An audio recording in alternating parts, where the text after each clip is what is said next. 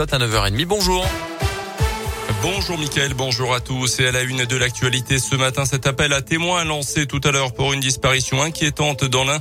Un homme âgé de 38 ans a quitté son domicile de Rérieux au nord de Lyon à la limite entre l'Ain et le Rhône. Euh, c'était ce matin vers 5h30 à bord de son véhicule personnel. Un appel donc à témoins et ton cours a été lancé par la gendarmerie.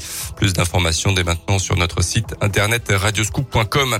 L'avant-dernier jour du procès de Nordal Lelandais aux assises de l'Isère. Hier, c'était les plaidoiries des avocats des parties civiles. Maître Rajon, l'avocat la mère de la petite Maëlys tuée en 2017 lors d'un mariage a redit sa conviction que l'accusé avait bien enlevé la fillette pour des motivations sexuelles, ce que le, ce dernier a toujours nié.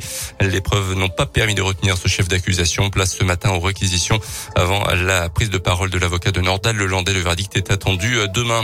Autour dans l'un avec ces deux conductrices condamnées pour la mort d'une piétonne à Parcieux en décembre 2020 lors du choc entre les deux véhicules. D'un d'eux avait été projeté contre un couple qui marchait sur le bord de la route. Une dame de 59 ans avait perdu la vie. Son compagnon avait été gravement blessés.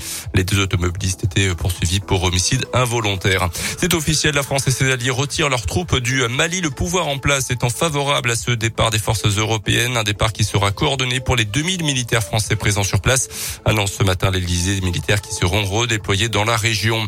Les sports avec l'Eurocoupe de basket ce soir pour la Gelbourg après deux victoires de suite contre Limoges en championnat samedi dernier et en Coupe de France en début de semaine. Les Bressans s'attaquent à un gros morceau, le leader d'Eurocoupe Grande Canaria. Ça sera à partir de 20h à.